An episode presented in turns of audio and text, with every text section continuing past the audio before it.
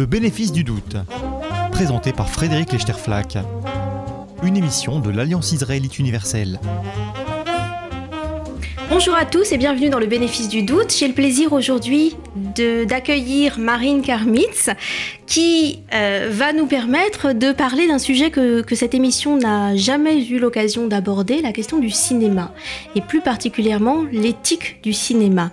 Marine Karmitz, vous êtes évidemment très bien connue, votre histoire est toute une aventure, hein, celle d'un petit juif roumain débarqué en France au lendemain de la Deuxième Guerre mondiale et qui est devenu un homme incontournable de l'histoire du cinéma français et international. Vous y avez touché à tous les rôles, puisque vous avez démarré comme assistant réalisateur, vous avez euh, occupé des postes techniques, puis vous avez été réalisateur vous-même de documentaires, de longs métrages. Euh, vous avez ensuite enchaîné avec un rôle de producteur et de distributeur, donc euh, avec cette société MK2 qui nous a permis de découvrir certains des plus grands cinéastes du monde grâce au détour par Paris. Alors Marine Garmitz, Bonjour, bienvenue bien sûr sur, euh, sur le plateau d'RCJ. Vous avez publié récemment un livre euh, d'entretien ou de, de, mémoire qui s'appelle Comédie avec la journaliste de France Culture Caroline Brouet. Et c'est un livre qui est euh, à la fois tout à fait passionnant et très intéressant dans son principe de composition puisque c'est une conversation dans laquelle votre interlocutrice, Caroline Brouet, ne vous laisse rien passer si je puis dire. Elle vous oblige systématiquement à vous justifier, à revenir sur vos engagements, à revenir sur vos prises de position. Et j'ai eu le sentiment, moi, en lisant ce livre, que se dessinait dans votre parcours une, un fil directeur assez clair, que je pourrais décrire comme ça. Vous démarrez sur une conception très politique du cinéma, très militante d'un cinéma engagé, et puis vos réflexions plus récentes porte plutôt sur le terrain éthique, sur une éthique des images, sur une éthique du cinéma.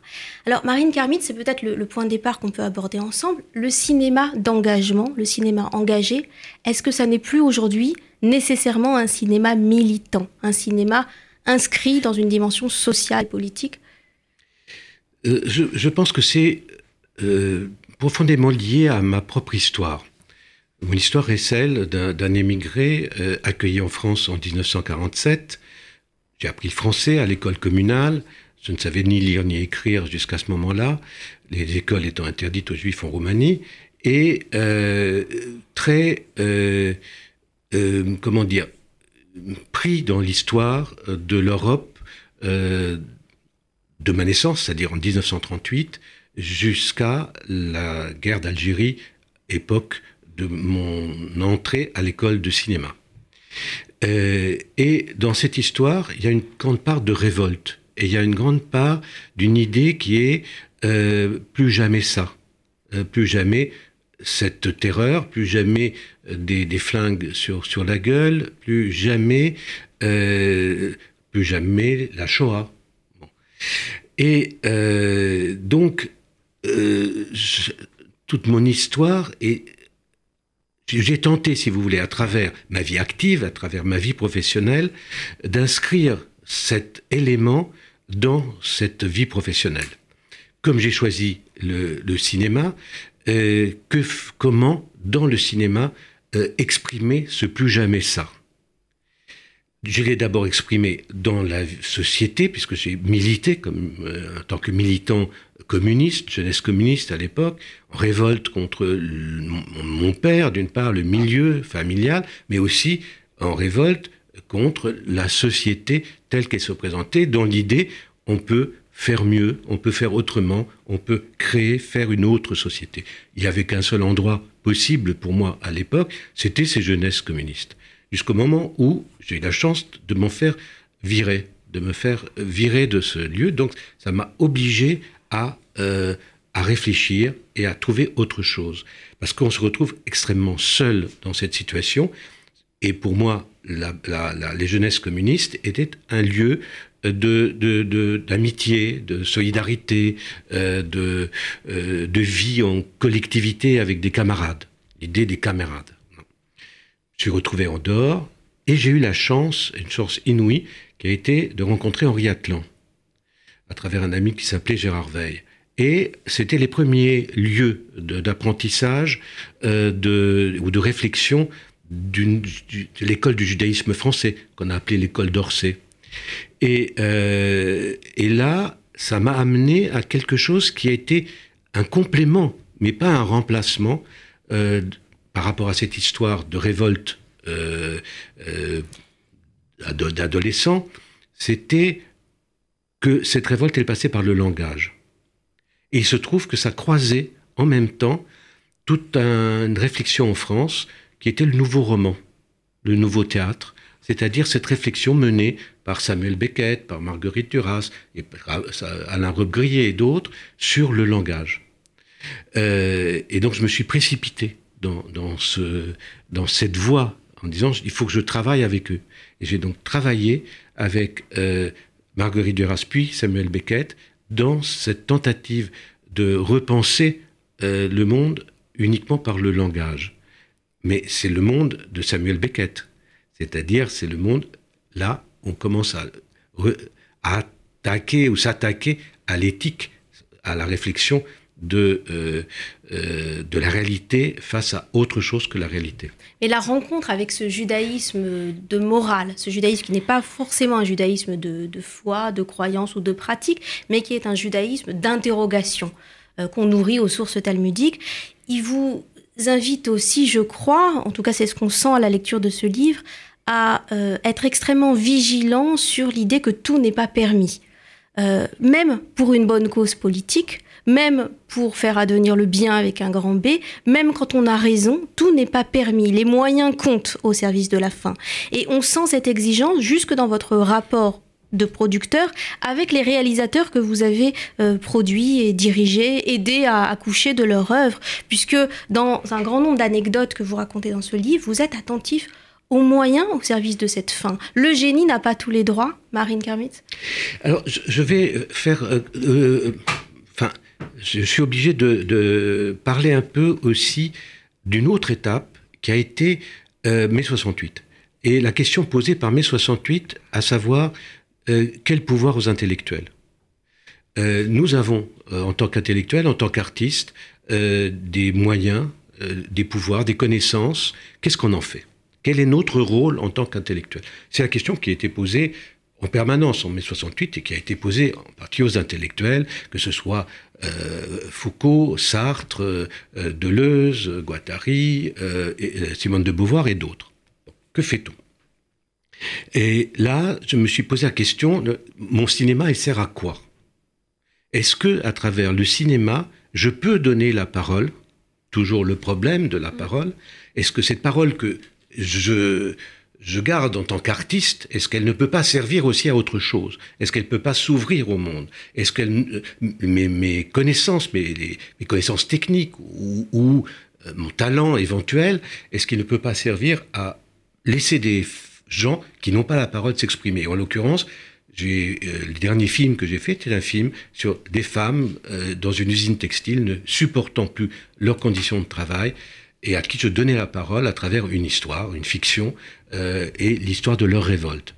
Et donc c'était aussi une remise en cause profonde du rôle des intellectuels face aux luttes, aux luttes populaires, aux luttes des émigrés, aux luttes des femmes, aux luttes des homosexuels, euh, aux, luttes des prisonniers dans, dans, dans les prisons, etc.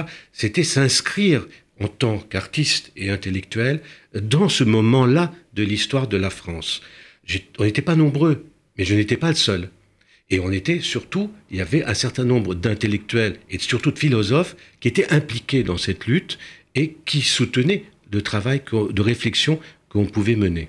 Il y a eu d'ailleurs d'énormes débats au milieu euh, entre nous, dont on, qu'on, oublie parce que j'ai fait en même temps un, que, un film en même temps que euh, Jean-Luc Godard. Jean-Luc Godard euh, a utilisé le même sur le même sujet, oui, avec des méthodes évidemment très différentes. Complètement différentes. Mm. Et c'était les deux voies de débat et de débat entre intellectuels à l'époque. Ensuite, le mouvement de B68 euh, s'arrête. Que faire là de nouveau? Où se situer?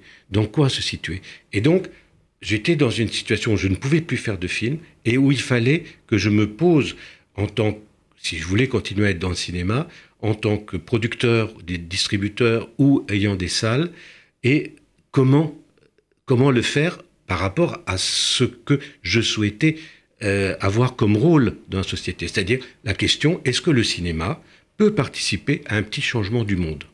Oui, et ça suppose qu'il soit capable de susciter des débats et du coup d'être consommé, si vous me permettez ce terme, collectivement, dans un cadre collectif, d'où l'aventure des salles. Absolument. MK2 que vous ouvrez et qui sont d'abord des lieux de, débat, des lieux de discussion. Et, et, aussi, et aussi de quelque chose d'important, c'est-à-dire le cinéma en tant que passerelle pour d'autres formes d'expression. C'est-à-dire la littérature, j'avais, j'ai ouvert une librairie. Il n'y avait pas de librairie dans les salles de cinéma. Ça n'existait pas. J'ai ouvert des, lieux spécifiques de débat, des lieux d'exposition. On faisait de la musique, etc. C'est-à-dire c'était devenu un lieu disons, à l'époque, ça s'appelait de contre-culture, mais en fait, c'était un lieu pour préserver des espaces de liberté ou des possibilités de droit à la parole pour ceux qui ne l'avaient pas en France ou dans le monde c'est-à-dire consacré à des luttes qui étaient nombreuses à l'époque, puisqu'il ne faut pas oublier qu'il y avait le Vietnam ou le Chili, le Portugal, euh, et que partout dans le monde, c'était en train de bouger, et qu'il y avait des artistes qui euh, se faisaient euh, les porte-paroles ou l'écho ou les, les traducteurs de, ces luttes. Donc il fallait garder et préserver des espaces de liberté pour permettre à, ce, à cette parole d'exister un peu et de se diffuser. Et, ce, mouvement d'intérêt pour euh, la voix de ceux qui n'ont pas voix au chapitre, hein, il, y a, tout ce mouvement d'intérêt pour les, voix subalternes, il s'exprime évidemment pour vous dans, un contexte mondial, puisque vous allez chercher partout dans le monde des films qui vous semblent mériter d'être partagés. Le détour par Paris permet en fait leur rebondissement euh, euh, mondial. Qu'est-ce que c'est, du coup, pour vous à cette époque, le Paris sur la VO, puisque vous insistez beaucoup dessus. La version originale dans vos salles, c'est quelque chose sur quoi vous voulez pas faire de compromis. C'est une manière pour vous de euh, euh, déjouer la frontière entre une culture élitiste, celle des cinémas d'art et d'essai, et une culture populaire, celle d'un cinéma voué à servir le peuple euh, je, ne, je ne crois pas. C'est toujours cette espèce de rapport avec la parole et avec le langage. C'est-à-dire que je crois que la version originale, c'est une retranscription exacte euh, de la parole de départ. La, euh, la traduction, la version française, est, une, est un certain type de mensonge ou de transformation de cette, euh, de cette parole. C'est-à-dire que ça permet d'une part aux gens de savoir qu'il y a d'autres langages que le leur. C'est déjà très important. Et j'ai eu cette expérience avec des petits-enfants euh, qui venaient voir des films chez nous, que j'encourageais vivement à aller voir des films en VO. C'était une façon pour eux d'apprendre le langage des autres et d'apprendre des langues étrangères. Bon. Euh, et de considérer l'idée de l'étranger et aussi que c'est symbole de l'étranger. De vivre la vie d'autrui avec ses propres yeux, avec sa propre grille de lecture du monde, avec sa propre grille de sentiments et d'émotions. Et, ça, c'est très important. C'est-à-dire que c'est alors, euh, si vous voulez, hein, on peut euh, d'une certaine façon se référer au fait qu'il ne faut pas qu'il y ait euh, de, de faute dans le Sefer Torah. Il y a un moment où il faut respecter ce langage. Et la, la version originale et permet de respecter le langage et en même temps permet aux gens de comprendre, pour ceux qui ne parlent pas la langue, de comprendre. C'est en fait, c'est en fait une façon d'apprendre aux gens à lire. Et c'est une des choses dont je suis le plus fier. Car j'ai ouvert des salles, alors que toutes les salles euh, qui étaient en version originale étaient dans un espèce de ghetto qui était le quartier latin et un peu les Champs-Élysées. J'ai ouvert des salles en version originale dans tous les quartiers de Paris. Et j'ai, et c'est vraiment ma fierté, j'ai appris à lire à 5 millions de spectateurs, puisqu'on a actuellement 5 millions de spectateurs à Paris dans nos salles, qu'elles sont toutes en version originale, euh, et que ce sont des gens qui ont appris à, et qui sont habitués à accepter ce rapport avec le langage. Marine Camille, ce combat aujourd'hui, on peut dire qu'il est largement gagné, puisque cette, cette tendance, elle est aujourd'hui euh, très, très répandue. Euh, on voit des films de partout et on voit des films en VO. En revanche, est-ce que vous n'avez pas le sentiment aujourd'hui, peut-être en raison des, des modes de, de, production, de l'industrie du cinéma, qu'il y a quand même une, univers, pardon, une uniformisation culturelle Est-ce qu'il y a encore de la diversité culturelle dans le cinéma du monde d'une part, je pense que ce combat n'est pas gagné. C'est-à-dire, jamais aucun combat n'est gagné. En mm. particulier, se battre pour, euh, pour une langue, pour les mots, ce n'est jamais gagné. Euh, pour moi, en tout cas. Et euh, d'autre part, il y a deux un problème qui est le suivant. C'est le rapport avec la mondialisation. La mondialisation qui, qui a, qui c'est introduite dans, partout, mais en particulier dans le cinéma à la fin des années 80, euh, début des années 90, avec la chute du mur de Berlin, la, mondialisation de l'économie, mais aussi la mondialisation des moyens de communication, c'est-à-dire les satellites, le numérique, etc., euh, fait que on est dans une espèce de, effectivement, de culture mondialisée. Alors que pour moi, il faut opposer mondialisation et universel, et universalité. Et moi, je tiens à m'inscrire dans l'universalité et pas dans la mondialisation. La mondialisation pour moi, c'est une façon d'amener euh, une idée dominante qui est celle des studios américains ou celle d'un système dominant et de l'imposer au monde entier. L'universalité, c'est euh, Roméo et Juliette, c'est-à-dire la possibilité pour des gens de tous les pays sur une même type de relation humaine et de relation de se comprendre dans le monde entier. Vous rejoignez d'ailleurs ici une conception très juive de l'universel. L'universel, au, sens juif du terme, il est ancré dans le particulier, il est ancré dans un ensemble de traditions, de cultures, dans une manière d'habiter le monde qui est propre à une culture, à un peuple, mais qui rejoint par ses accents émotionnels, par son expérience du mal, de la mort, de, des choses essentielles qui nous relient, qui rejoint la possibilité de parler aux, autres. Euh, alors, juste, comment faut-il faire pour y arriver? C'est qu'il faut euh, euh, soutenir la marge. La marge, ça veut dire des metteurs en scène qui, dans différents pays du monde, sont en train justement de se battre pour préserver leurs acquis euh, culturels nationaux et qui ont suffisamment de talent pour en faire des, des éléments compréhensibles par le monde entier. Et donc, c'est de passer justement comme vous le disiez, du personnel ou de l'individuel au général par le talent, par la capacité de, convaincre. Reste à savoir comment on reconnaît ces talents. Quels sont les critères d'un bon film? Et là, j'ai envie quand même de, vous poser une, autre question, puisque vous insistez beaucoup dans votre livre sur le fait que pour vous, la production est une affaire de morale. Hein. Je, vous cite en, reprenant cette expression, euh, une affaire de morale dans laquelle tout compte, jusqu'à l'attitude des réalisateurs envers leurs équipes, envers leurs acteurs. On n'a pas le droit de tout faire, on n'a pas le droit de tout montrer, on n'a pas le droit d'utiliser les images à tort et à travers. Quels sont les critères, du coup, euh, pour, pour reconnaître un bon film si c'est pas euh, l'expérience esthétique d'abord qui compte il y, a différents, euh, il y a différents critères. Il y a par exemple un des critères qui s'impose à moi, euh, qui est lié à cette idée de, de l'interdit de l'image que nous avons dans le judaïsme, qui n'est d'ailleurs pas un interdit de l'image, est un interdit du pouvoir que suscite l'image. Donc dire simplement interdit de l'image, ça ne veut rien dire. Mais le pouvoir de l'image, oui. Euh, et là, par exemple, prenons, je l'ai pris dans le livre, j'en parle longuement dans le livre, c'est tout ce qui touche à la violence. On est actuellement dans une situation où la violence fait recette, la violence fait spectacle. Et par ce, cette accoutumance à montrer des choses qui sont de l'ordre de, de l'abject, c'est par exemple euh, l'atteinte au corps, c'est euh, tuer euh, sans vergogne, euh, faire éclater des cervelles dans, une voiture, je cite le cas de Tarantino dans Pulp Fiction, euh, et que les gens rient dans la salle, est quelque chose qui pour moi est abject. Ça veut dire donc qu'on a transformé un acte qui est criminel, qui est un meurtre, en spectacle auquel on rit et auquel on participe. C'est-à-dire on demande au spectateur d'être le témoin bienveillant de quelque chose d'interdit. C'est donc d'être totalement dans l'interdit avec le réalisateur.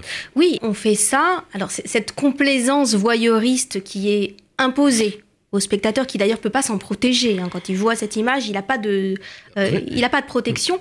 Elle est quand même faite par ces cinéastes et d'ailleurs par ces écrivains, parce qu'on trouve le même phénomène en littérature contemporaine. Elle est faite au nom d'un devoir d'expérimenter, d'aller toujours plus loin dans l'exploration du mal.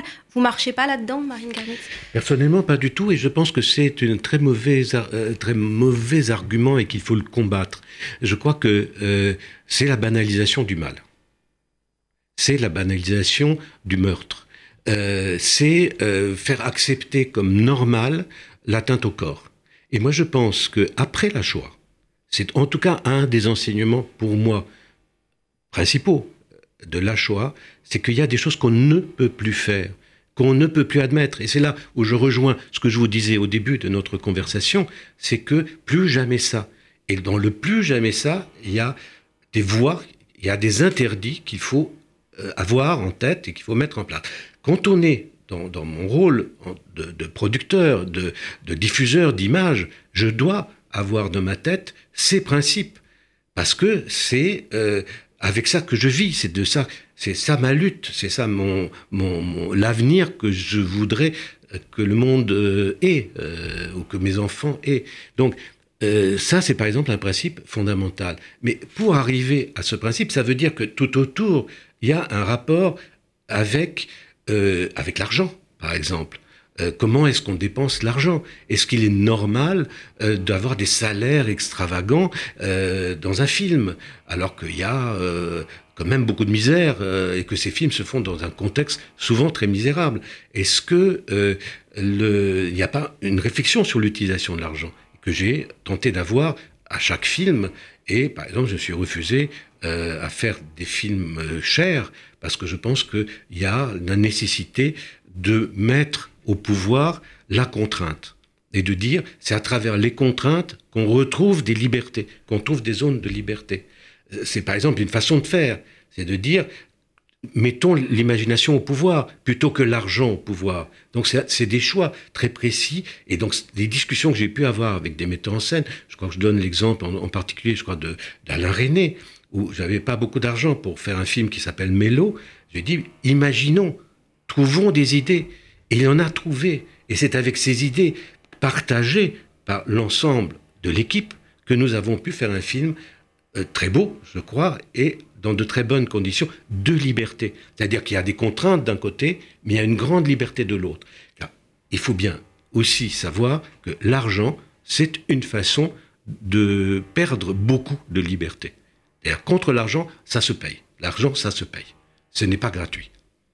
Et en même temps, on sent dans, cette manière de, tracer des limites euh, un sens de la responsabilité. Alors parfois, vous le partagez d'emblée avec certains des cinéastes avec lesquels vous avez travaillé, qui sont devenus des amis. On sent au travers des pages de ce livre Comédie votre amitié avec euh, Garostami, avec euh, Keslowski.